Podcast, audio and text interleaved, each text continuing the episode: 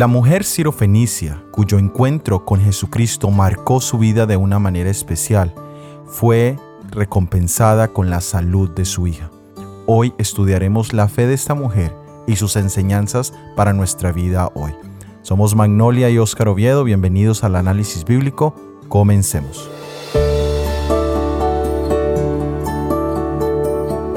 Leamos en el libro de Mateo, el capítulo 15, el versículo 21. Saliendo Jesús de allí, se fue a la región de Tiro y de Sidón. Jesús había estado en un diálogo con los escribas y fariseos que desafortunadamente no había tenido el resultado que el Señor buscaba. Y por eso la palabra de Dios nos dice que saliendo Jesús de allí, se fue. Esto nos indica que Jesús puede partir del lado de aquellos que empecinadamente rechazan su amor. De hecho, en el mismo capítulo, en el versículo 14, nos dice, dejadlos, son ciegos, guías de ciegos. Y esa expresión nos habla de una ceguera voluntaria que le impide ver los hechos aun cuando estén enfrente de sus propios ojos. Nuestro Salvador es paciente con todos nosotros, pero no debemos abusar de esa paciencia porque llega a un punto final. Jesús salió hacia la región de Tiro y Sidón, que quedaba en la parte noroccidental de Israel. Los habitantes de aquella región eran idólatras y despreciados por los judíos. El mensaje de Jesús, aunque estaba enfocado a todos los israelitas, últimamente buscaba llegar hasta las últimas esquinas del mundo entero. Leamos en el mismo capítulo 15 de Mateo el versículo 22. Y he aquí una mujer cananea que había salido de aquella región clamaba, diciéndole, Señor, hijo de David, ten misericordia de mí. Mi hija es gravemente atormentada por un demonio. Esta mujer había oído hablar de Jesús, quien según se decía sanaba toda clase de enfermedades esto había hecho nacer la esperanza por el caso de su propia hija. Ella había buscado la sanación a través de otros métodos, pero ninguno hasta el momento le habían funcionado. El caso de la niña era un caso de posesión demoníaca. Esta es una situación muy delicada porque estar bajo la influencia del enemigo es algo terrible.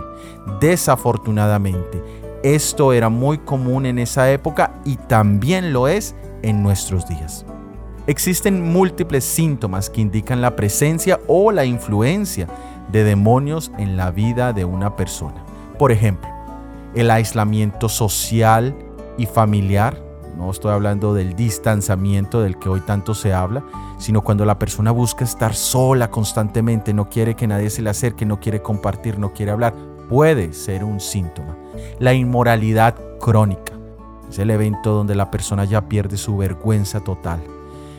Las cadenas de adicción, adicciones a sustancias como el alcohol, las drogas, adicción a ciertos hábitos, adicción a personas o a relaciones nocivas, iras incontrolables, rebeldía, melancolía incontrolable, intentos de suicidio, entre otros síntomas.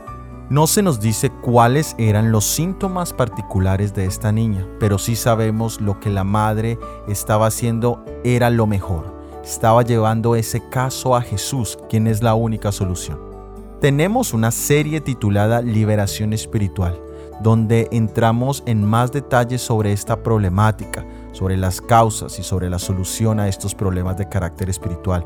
El vínculo lo encuentras en la descripción. Continuemos leyendo en el libro de Mateo capítulo 15 versículos 23 y 24. Pero Jesús no le respondió palabra.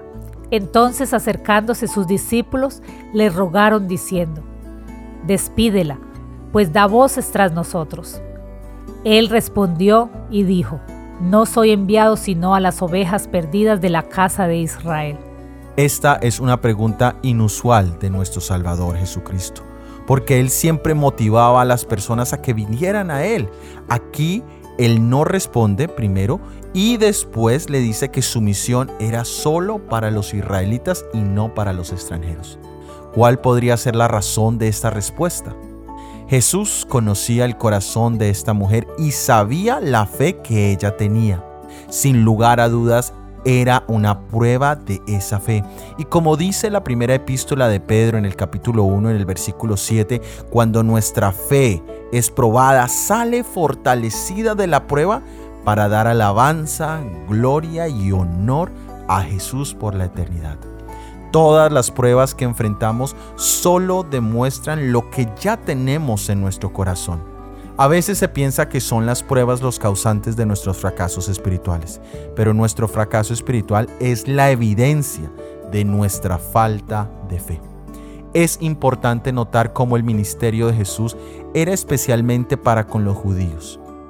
Él hace claridad que aún no era el tiempo para los gentiles, Aún el muro de separación no se había quitado, aún ese velo no se había rasgado.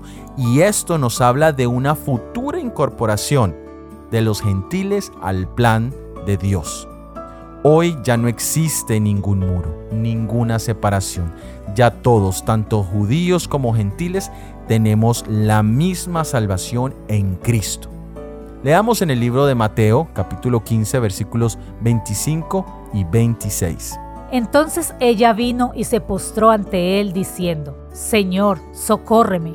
Respondiendo, él dijo, no está bien tomar el pan de los hijos y echarlo a los perrillos. La respuesta de Jesús parecía cortar cualquier tipo de esperanza. El Evangelio de gracia y los milagros eran ese pan de los hijos para los israelitas. De hecho, él no hizo ningún milagro en la tierra de los samaritanos. La ilustración al comparar a la mujer con un perrillo puede sonar muy fuerte y hasta humillante, pero este punto nos da una gran lección. Antes de poder recibir las bendiciones de Dios, necesitamos reconocer nuestra propia condición miserable y la ilustración del perrillo cumple con este propósito a cabalidad. Esto en general también nos muestra que hay cosas sagradas y especiales que no deben ser desperdiciadas con personas o en lugares que no son apropiados. Sigamos leyendo en el libro de Mateo, el capítulo 15, el versículo 27. Y ella dijo, Sí, Señor, pero aún los perrillos comen de las migajas que caen de la mesa de sus amos. Tal vez muchos de nosotros hubiésemos reaccionado con tristeza o tal vez con violencia ante los múltiples rechazos del Salvador.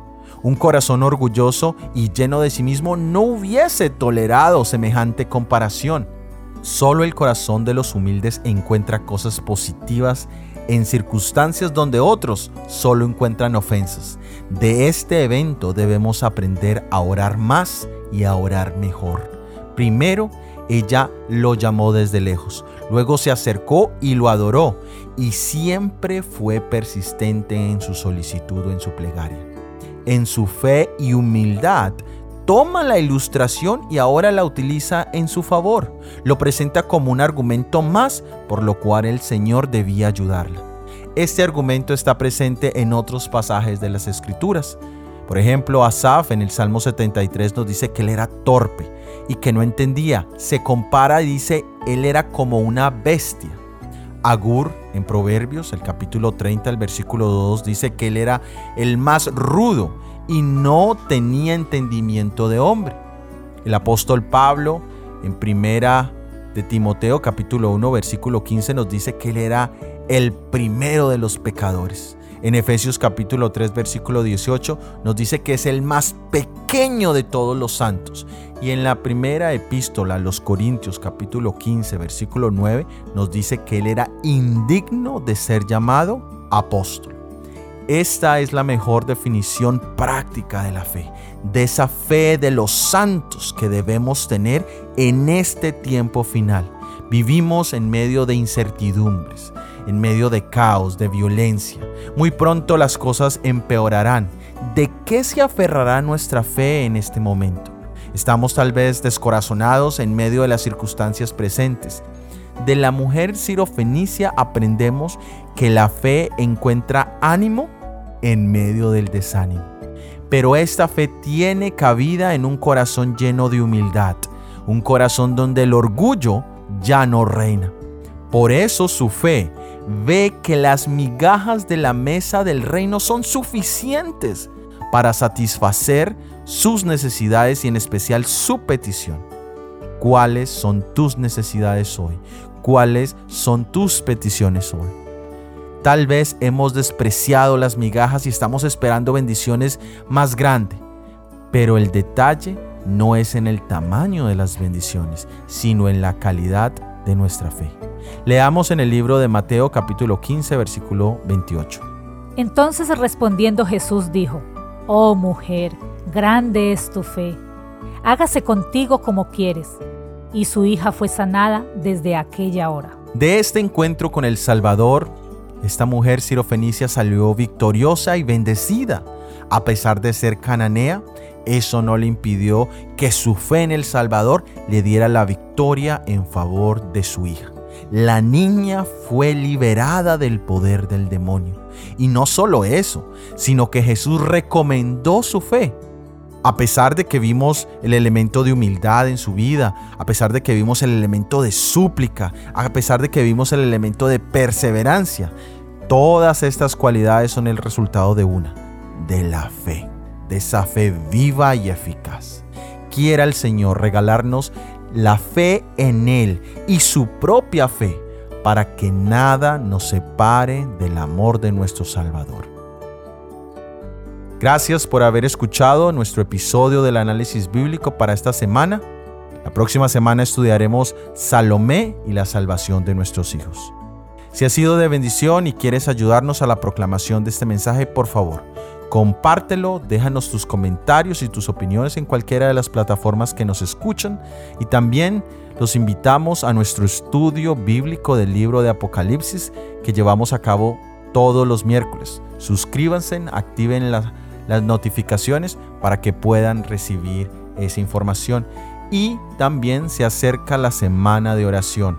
También estaremos compartiendo la versión en audio de la semana de oración. Por lo tanto, suscríbanse y activen las notificaciones. Todo ha sido producido por el Ministerio 147. Que Dios los bendiga. Amén.